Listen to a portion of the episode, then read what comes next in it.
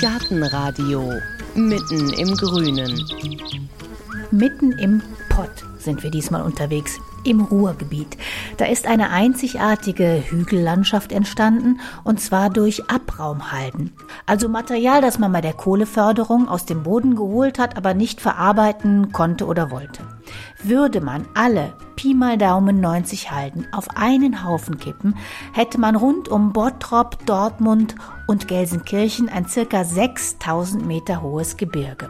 Die einzelnen Halden sind natürlich viel niedriger. Die höchste ist keine 200 Meter hoch. Sie sind ganz unterschiedlich groß und geformt und sie mussten sich genauso wie die Menschen im Ruhrgebiet nach dem Ende des Kohlebergbaus neu erfinden. Und da vollzieht sich gerade ein, ja, Strukturwandel Natur, könnte man sagen. Zum Teil von alleine, zum Teil durch Landschaftsgestaltung. Und was sich da gerade tut, das findet die Gartenbauingenieurin Katharina Heberer so spannend, dass sie regelmäßig über diese Halden läuft, sich die Natur ganz genau anguckt und bei diesen Streifzügen auch immer mal überlegt, was kann man sich dabei für den eigenen Garten abgucken. Und ob dieser Strukturwandel Natur im Ruhrgebiet auch eine Blaupause für den Klimawandel ist, darüber denkt dann später der Geograf Till Kasilke von der Ruhr-Uni Bochum nach. Dunkle Mondlandschaften, darauf zartes Grün, Bergwiesen, dahinter Industrieschlote, aus denen weißer Rauch quillt, ein Apfelbaum und daneben eine meterhohe rote Grubenlampe als Skulptur atemberaubend schöne Fotografien von Halden, von ihrer Flora und der so besonderen Mischung aus Industrie und Kultur hatte mir vor ein paar Monaten Katharina Heberer geschickt und gemeint, ich solle sie doch mal besuchen kommen. Also bin ich hingefahren ins Ruhrgebiet zu unserem Treffpunkt quasi unter einer der Pulsadern im Pott unter der A42. Wir haben uns jetzt hier unter einer Autobahn getroffen. Warum? Ja, weil hier direkt die Halde Schurenbach liegt. Die liegt auf der Stadtgrenze zwischen Essen und Gelsenkirchen und ist eine von den aus meiner Sicht beeindruckendsten Halden. Warum? Was ist an der jetzt besonders? Also zum einen ist sie sehr, sehr groß. Also die gehört zu den sogenannten Big Five im Ruhrgebiet. Und sie ist rundum ganz üppig bepflanzt mit ganz vielen Gehölzen. Und obendrauf ist eine Mondlandschaft. da steht gar nichts. Also da sieht man das schwarze Bergematerial liegt obendrauf. Und es ist ein sehr berühmtes Kunstwerk obendrauf, die Bramme von äh, Richard Serra. Und wir stehen jetzt vor einer Metalltreppe mit sehr vielen Stufen und wir haben hinter uns den Sound von der Autobahn. Es sieht aus wie im Wald.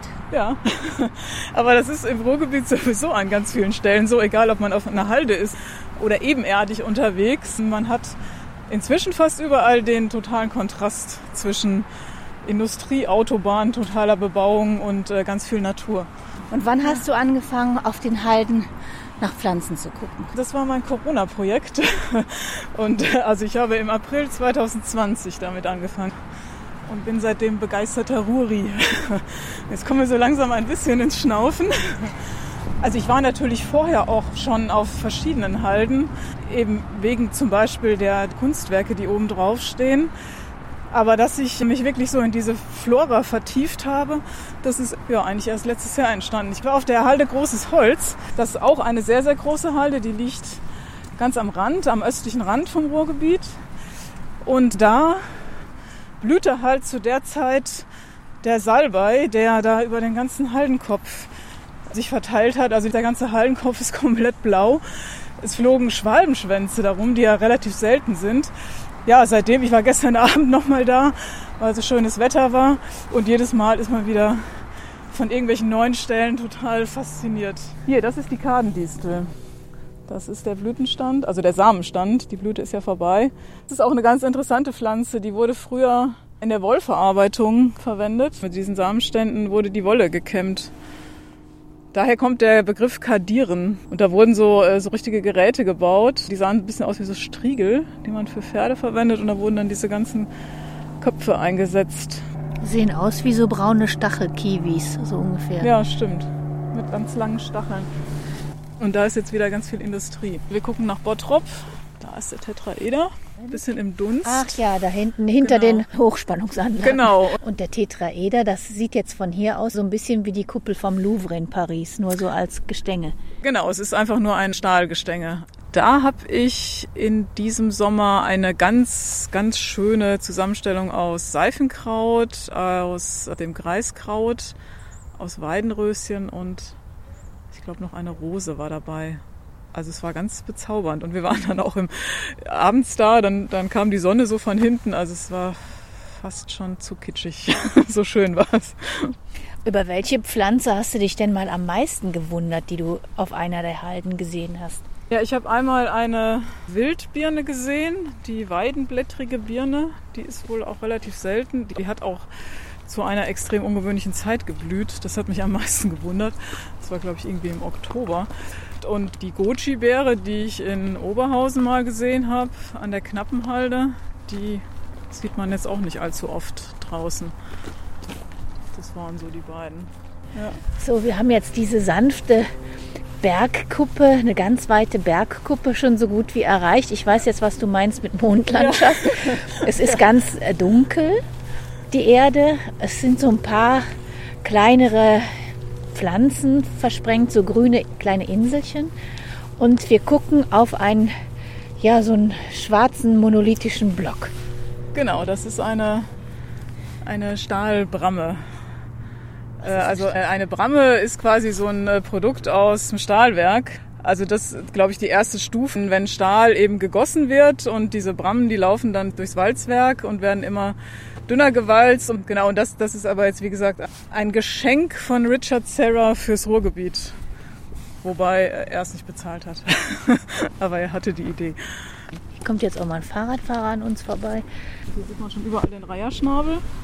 Dass der so stark verbreitet ist, äh, war mir auch kein Begriff. Und hier sieht man auch sehr schön, warum der Reiherschnabel Reiherschnabel heißt. Die Samenstände immer aussehen wie so ein Reiherschnabel. Der blüht auch noch schön, Ja. ganz zart, Ja, kleine ganz lila Blüten. schöne filigrane Pflanze. Jetzt bist du ja sowieso von Hause aus Gärtnerin, also du kennst dich ja aus mit Pflanzen. Was war denn für dich jetzt hier die neue Erkenntnis auf diesen Landschaftsbauwerken? Ja, was mich besonders beeindruckt hat, dass eben nicht nur einzelne Pflanzen dastehen und das in großen Kolonien, das ist auch spektakulär, wenn man von, wenn man an eine Stelle kommt und da steht eine einzige Pflanze und die blüht dann gerade und die erstreckt sich über viele äh, Quadratmeter. Aber noch schöner ist eigentlich, wenn man so vielfältige Pflanzengemeinschaften entdeckt, die von selbst entstanden sind, die total dekorativ sind und dazu dann aber eben auch noch ja sehr funktional sozusagen, weil sie haben sich auf natürlichem Weg da angesiedelt und die werden da halt einfach auch ohne jegliche Pflege wunderbar weiter wachsen. Und das ist so eine Erkenntnis, die kann man dann eben vielleicht auch für seine eigenen gärtnerischen Arbeiten so ein bisschen übertragen. Also man kann es nicht alles übertragen, weil die Hallen sind natürlich sehr, sehr großräumig und da funktioniert dann vieles noch ein bisschen anders als in einem kleinen Garten, aber so ein paar Gedanken dazu, die kann man auf jeden Fall übertragen. Dass eben der Standort ganz, ganz wichtig ist und dass man anhand des Standorts einfach die Pflanzen aussuchen muss und nicht umgekehrt, weil das einfach viel zu viel Energie und, und Wasser und Pflegeaufwand und ja, eigentlich lauter negative Dinge dann, dann zur Folge hat. Ist ja auch eine schöne Erkenntnis, dass man sieht, wie sich Natur auch wieder erholt, will ich nicht sagen, es entsteht ja eine andere Natur, aber wie sich neu formiert. Ja, ja, und es ist auch, also ich, ich gehe ja jetzt zwei Jahre auf die Halden und habe jetzt schon so ein bisschen dann Erfahrungswerte. Also manche äh, Pflanzen, die stehen wirklich stabil an einem Ort. Also da weiß ich inzwischen schon, wenn ich da jetzt da und da um die Kurve komme, dann wird da das und das stehen. Aber manche Sachen wandern eben auch. Und, und das, das finde ich eigentlich noch viel schöner. Also die, diese Pflanzen liebe ich sowieso auch im Garten. Ich lasse die immer alle aussamen und freue mich dann, wenn die an einer anderen Stelle dann keimen und dann plötzlich blühen. Welches sind so die großen Wanderer? Die großen Wanderer sind Akeleien, sind Nachtkerzen, Königskerzen, Glockenblumen. Genau. Und da drüben sehen wir die Mottbruchhalde. Die Da links, das aussieht wie ein Krater. Genau, das ist eine von den beiden, die diese vulkanartige Form hat.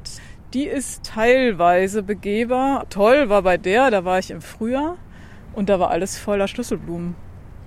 Total genial. Schlüsselblumen sind ja eigentlich Pflanzen, die man in der freien Natur eher selten sieht. Und wenn, dann ist immer so ein totales Glück.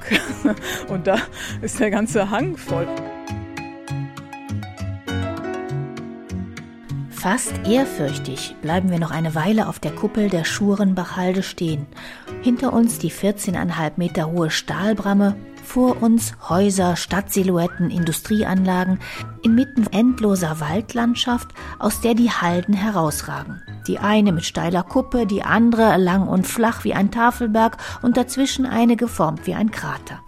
Und die Form der Halden ist mehr als nur Optik, denn damit es mit dem Strukturwandel Natur im Ruhrgebiet klappen konnte, musste sich diese Haldenform erst einmal ändern, sagt Till Kasilke, Geograf an der Ruhr-Uni Bochum. Bis in die 60er Jahre waren das so Spitzkegelhalden, die waren unbegrünt, da hat sich auch niemand Gedanken drüber gemacht. War eben das Übel, was man akzeptiert hat, was der Bergbau mit sich bringt. Und erst so seit den ja, 60er Jahren ist man dann erst dazu übergegangen, die wirklich auch ein bisschen ja, landschaftsplanerisch zu gestalten, zu begrünen ja, und wieder zu rekultivieren. Spitzkegelhalde, also das ist einfach, wenn man sich vorstellt, wenn man so einen Sandhaufen selber mal aufschüttet am Strand, entstehen ja so kleine Kegel. Das war also die Halde 1.0, kann man sagen. Dann Halde 2.0, das waren dann die Tafelberge. Was, was steckt denn dahinter? Die Tafelberge, ja, das ging dann vor allem auch darum, die, die Halden, die enthalten noch Restkohle und haben sich immer gerne entzündet und schwelten dann äh, jahrzehntelang vor sich hin. Und um das zu minimieren, ist man dann bei diesen Tafelbergen dazu übergegangen, die lagenweise aufzuschütten und die einzelnen Lagen zu verdichten, dass kein Sauerstoff an das Material rankommt, um diese Haldenbrände zu verhindern.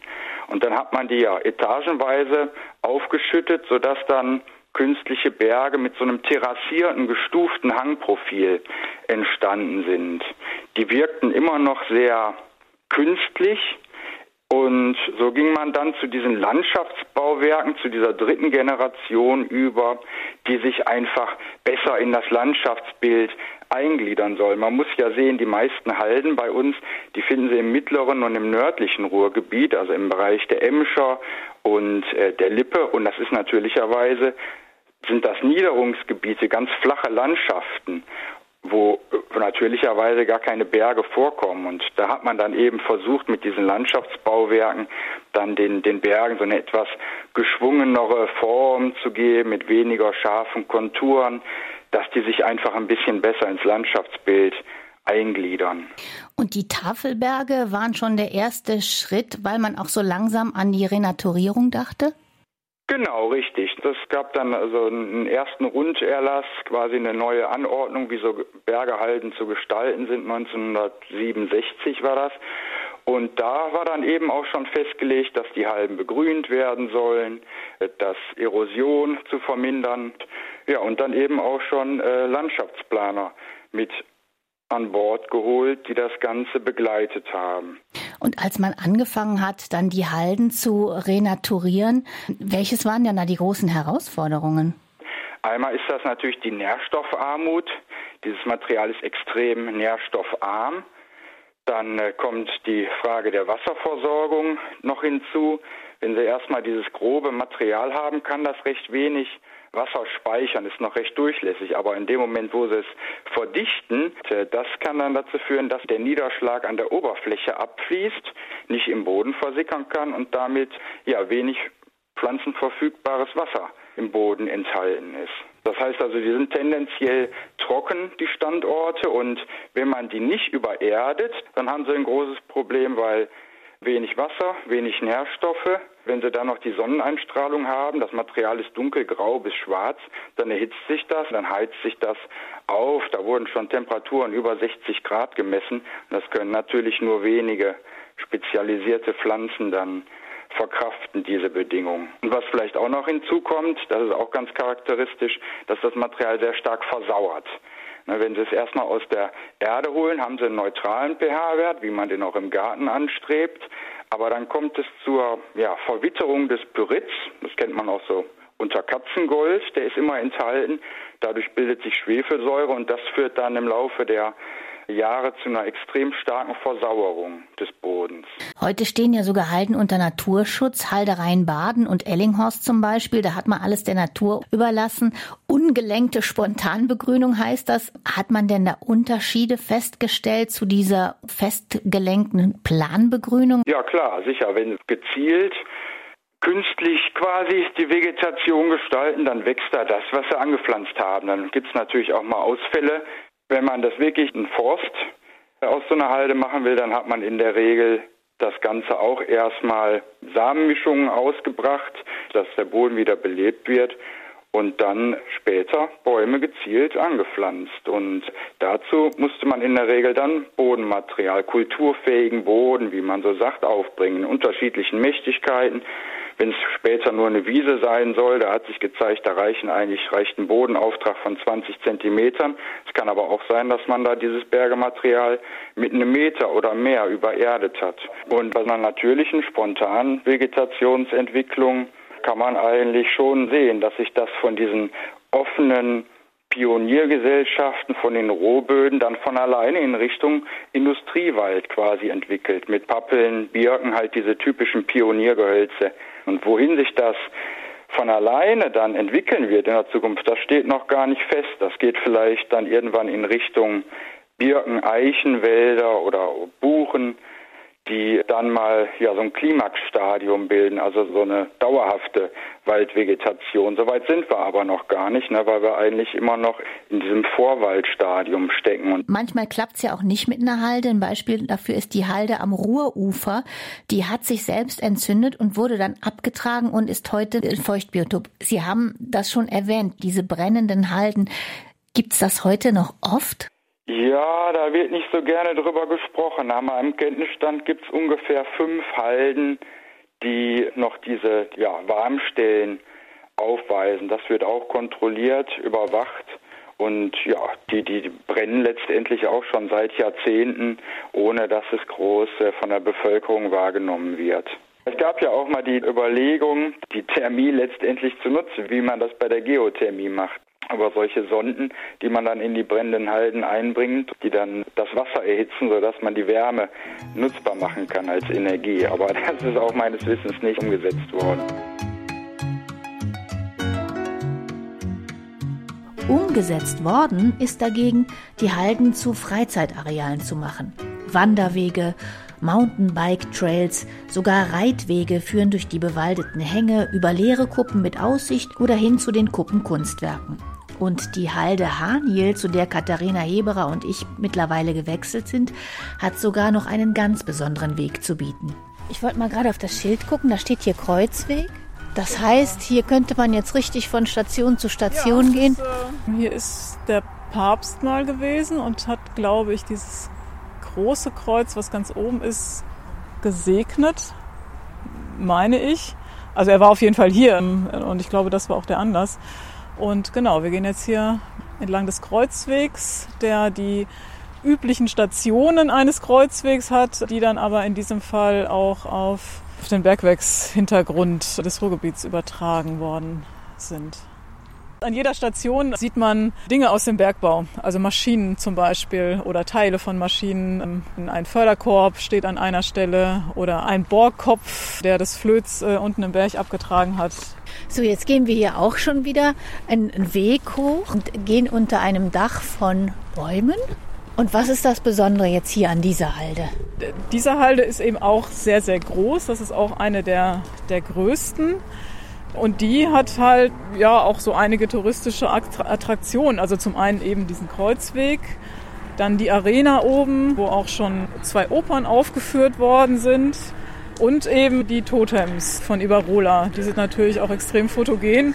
Deshalb trifft sich hier jeden Abend quasi, wenn das Wetter einigermaßen gut ist, äh, treffen sich ganz viele Menschen, um tolle Fotos zu machen. Und aus botanischer Sicht? Aus botanischer Sicht ist auf jeden Fall bemerkenswert, dass ganz viel Sanddorn oben auf der Fläche steht. Sehr viele Rosen gibt es hier. Und natürlich hier diesen sehr schönen, ja, man könnte fast sagen, ein Niederwald. Also hier steht ganz viel äh, Haselnuss und relativ kleine Eichen. Wir haben jetzt eben Förderturm gesehen, ja. so einen so, grünen. Genau, ja. genau die, also die dazugehörige Zeche ist äh, Prosper Haniel und das war die Zeche, die als letzte geschlossen wurde 2018 und jetzt wird verfüllt. Also jetzt werden die Gänge verfüllt, damit es dann stabil bleibt. Wenn du hier so lang gehst, denkst du da manchmal drüber nach, dass du jetzt auf diesen ganzen Abfall gehst, auf dem vielleicht auf irgendwelchen Fossilien. Da ist ja wirklich die, die, die geologische Geschichte von unten nach oben gekehrt. Also beschäftigst du dich da manchmal mit? Ähm, nee. ich, mich interessiert tatsächlich nur, was oben an der Oberfläche passiert, oberhalb der Oberfläche. Aber es ist auf jeden Fall ein interessanter Gedanke. Da könnte man sich auch mal mit befassen. Ist wahrscheinlich auch ein sehr interessantes Betätigungsfeld. Wir machen an einer Kreuzwegstation halt. Eine riesige weiße Scheibe steht am Wegesrand. Ein mit Meißeln bestückter, schneckenförmiger Körper, der die Kohle aus dem Flöz herausschneidet. Ja, wir kommen jetzt höher, wir steigen auf. ja, hier sind jetzt ganz viele Kiefern. Also hier ist jetzt äh, dieser, dieser dichte Wald ist jetzt hier zu Ende. Kommen jetzt so langsam oberhalb der Baumgrenze. Es sieht aber ganz anders aus, weil es viel offener ist. Ja, da sieht man schon das Kreuz. Wow. Fast oben angekommen überqueren wir eine Wiese, die an Alpen erinnert und dann heißt es klettern. Wir wollen nach oben auf die Kuppe in 159 Metern Höhe. Ganz schön steil, aber man kann sich an den zahlreichen Büschen von japanischem Knöterich mit hellem Herbstlaub festhalten und noch schnell eine kleine dicke Kamille bewundern. Aber der Wow-Effekt wartet oben auf dem Haldenkopf. Oh, Wow. Oben auf der leeren Kuppel steht am Rand eine Installation aus bunten Pfählen, in rosa und rot, in gelb, grün und blau. Die Farben heben sich spektakulär vom grauen Haldenboden ab. Ja, das sind die Totems, die sogenannten von Ibarola. Das sind so, sogenannte Spurwerkshölzer aus dem Bergwerk. Also damit wurden die Stollen zum Beispiel gestützt. Die wurden dann hier oben hingeschafft und ein sehr, sehr, sehr schönes Kunstwerk daraus gemacht. Dahinter in einer circa 50 Meter tiefer gelegenen Mulde ein richtiges Amphitheater. Ein graues Rund in einer grauen Brache, in der sogar schon Opern aufgeführt wurden.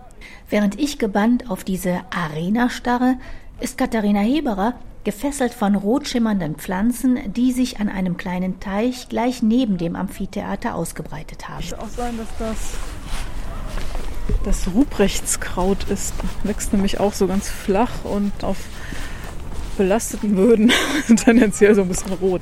Wir machen uns an den Abstieg über Geröll in die Senke, in der die Arena liegt und in der es rot schimmert. Oh, jetzt sind wir hier unten, nach unten gegangen in diese Arena. Sehr warm hier. Ja. Ist ein deutlicher Unterschied. Es ist noch windstiller, aber auch viel wärmer. Es ist jetzt quasi äh, ja so ein bisschen in diesen Krater reingegangen, den diese Anmutung hat, hat der Hallenkopf, ja. Es ist auch ganz ruhig. Man hört überhaupt nichts mehr von außen. Und da merkt man jetzt wirklich äh, am eigenen Leib, wie stark sich das Mikroklima jeweils unterscheiden kann. Also hier ist es dann ganz anders als da oben, wo der Wind immer drüber jagt. Jetzt gehen wir mal durch so eine Wasserfurche runter zu dem kleinen Tümpel. Es sieht jetzt von Namen gar nicht mehr so rot aus wie von oben. Also es ist ein Verwandter des großen Japan-Knöterichs, nämlich der pfirsichblättrige Knöterich, der sehr schöne rosane Blüten hat. Und der wird wahrscheinlich auch Ausläufer machen wie alle Knöteriche, aber der steckt hier in einem Schotterbett fest. Da wird nicht allzu viel passieren. Welches ist denn für dich der schönste. Moment auf so einer Halde? Wenn man was Neues wiederentdeckt. Also entweder wenn man wirklich auf ein, zum ersten Mal auf einer Halde ist, dann entdeckt man ja quasi alles neu. Aber was natürlich auch sehr schön ist, wenn man zum zweiten oder dritten Mal da ist und dann vielleicht in einer anderen Jahreszeit dann auf einmal ganz andere Situationen dann wahrnimmt und äh, eben auch ganz andere Pflanzen, die halt im Sommer geblüht haben, die tragen jetzt eben Früchte oder Samen.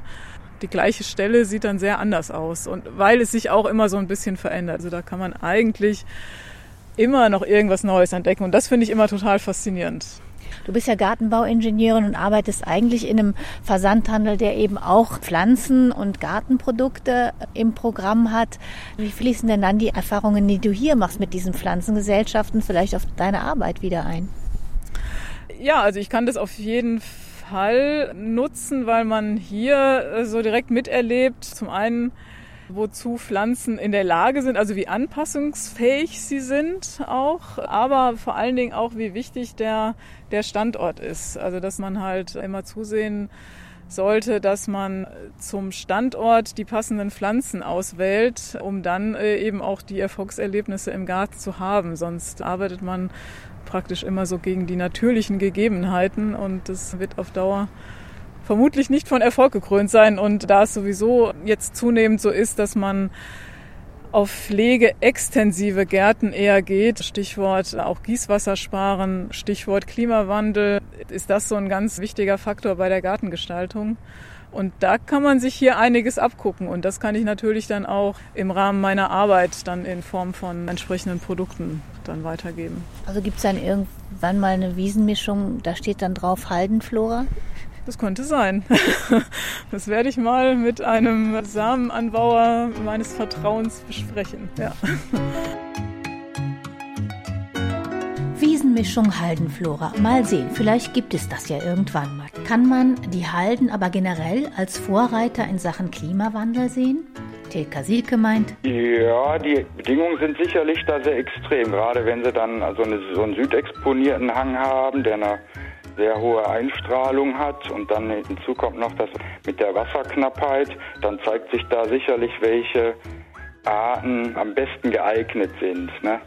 Ansonsten kann man sagen, dass die Vorteile bezüglich des Klimawandels, der sich natürlich vor allem in den Städten manifestiert, denn äh, da haben sie ja schon diesen natürlichen Wärmeinsel Effekt. Die Städte sind ja immer wärmer als das Umland. Da ist eigentlich das Schöne an den Halden, dass das Kaltluftproduzenten für die Siedlungsgebiete sind, die sich in der Umgebung der Halde befinden. Denn ja, nachts durch die Ausstrahlung entsteht kalte Luft und die fließt dann den Haldenhang runter und kann diese Überhitzung der Städte dann abmildern. Ne? Und es sind eben auch große Freiflächen, begrünte Flächen, die ja, durch die Verdunstung auch in der Lage sind, die Temperaturen etwas abzumildern. Wofür stehen die Halden denn so aus äh, Ihrer Sicht? Ist da dieser Strukturwandel zurück zur Natur gelungen? Ja, für mich sind die eigentlich schon ein sehr schönes Zeichen für diesen, ja, wie ich finde, doch gelungenen Strukturwandel. Ne? Wir hatten da einerseits den, den Wandel von diesen unbegrünten, staubigen, schwarzen Kohlebergen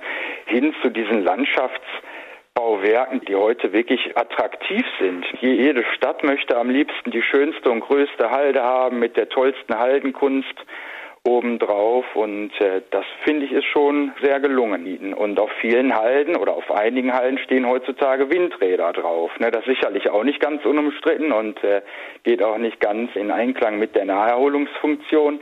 Aber da haben wir dann quasi vom fossilen Brennstoff der Steinkohle hin zur Windenergie auf den Halden, finde ich eigentlich schon ein ganz nettes Symbol. Kann sich denn so ein privater Gartenbesitzer irgendwas abgucken von so einer Halde? Ich meine, selbstverständlich, dass man sehen kann, wie wichtig letztendlich doch ein, ein guter Boden ist und welche Rolle die einzelnen Bodenfaktoren spielen auf der anderen Seite, dass aber auch auf dem schlechtesten Boden letztendlich sich Leben einfindet und dass es immer die entsprechende Spezialisten gibt. Ne? Wie das schmalblättrige Greiskraut oder so, das sind dann so die wenigen Arten, die da leben können. Und das ist ja quasi so die Pflanze schlechthin hier im Ruhrgebiet, die auf den Brachflächen und Halden wächst. Die kommt ja eigentlich aus Südafrika und hat dann hier eben ähnliche Lebensbedingungen vorgefunden. Ja, wenn man sich anschaut, unsere Brachflächen, die wir haben, die häufig eben auch aus Bergematerial im Untergrund bestehen oder auch aus Schlacken, das sind heute ja die wertvollsten Flächen, die wir haben. Eigentlich wertvoller als die klassischen Naturschutzgebiete. Da haben sich ganz eigene Lebensgemeinschaften gebildet. Die bieten Rückzugsraum für viele bedrohte und selten gewordene Arten, deren eigentlichen Lebensräume immer seltener werden. Ne, gerade diese nährstoffarmen Bedingungen, die findet man heutzutage ja kaum noch. Insofern, äh, manchmal ist es auch in Ordnung, einfach die Natur Natur sein lassen, denn dann führt das zu ja, floristischen Highlights, weil das Bergematerial auch salzhaltig ist. Und wenn dann das Salz ausgewaschen wird, dann haben sie häufig so am Hangfuß, das, das salzige Wasser dann austritt, auch solche, ja, solche Binnensalzstellen, wo dann äh, salztolerante Arten wachsen können. Ne? Das ist ja auch eigentlich sowas, was man sehr selten hat. Da wachsen dann Gräser, die sie sonst nur in Friesland an der Küste finden.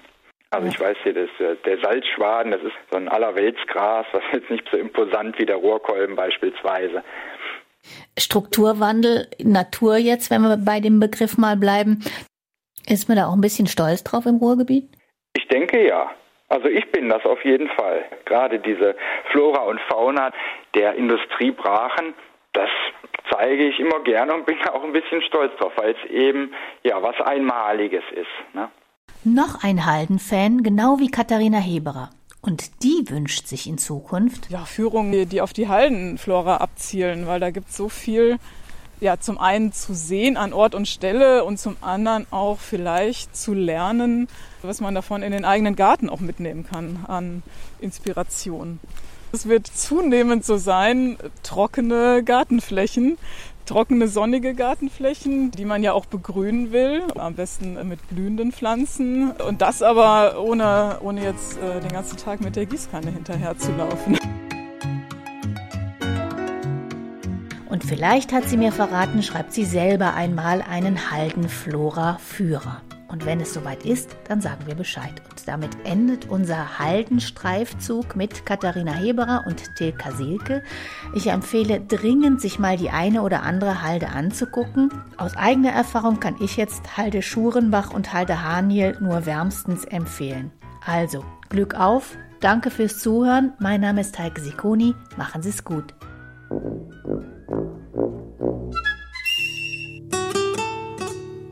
Gartenradio Gezwitscher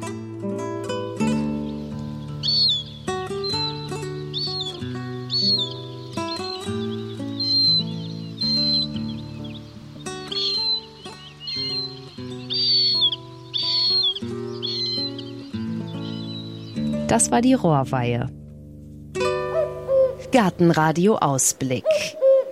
In der nächsten Folge hören Sie der Herbst ist ja so ein Tausendsasser, da gibt es Beeren, Blätter, Kastanien, Gräser, Blüten satt. Und mit all diesen Schätzen kann man sich ein Stück Natur ins Haus holen. Wir gucken mal, was man alles so findet und wie man es haltbar macht. Wie zum Beispiel die wilde Clematis. Das ist die Vitalba. Die wächst im Wald. Die wächst auch ganz oft hier an Zäunen. Die habe ich heute Morgen auf meinem Fußweg hierhin am Zaun abgerissen, um die mal zu zeigen. Da kann man auch ganz toll mit gestalten. Die bleibt auch wirklich so. Und wenn wir jetzt mal beschreiben, wie die aussehen, also da sind noch ein paar grüne Blättchen dran. Die Fruchtstände, die sind punkig. Wie, Wolle, das erinnert mich immer ein bisschen an Wolle. Es wird doch noch ein bisschen, ich sag jetzt mal, wuscheliger. es geht noch ein bisschen mehr auf. Die Blätter würde ich immer abmachen, weil die wirklich abtrocknen und hässlich werden. Aber das ist eine ganz tolle Gestaltungsmöglichkeit.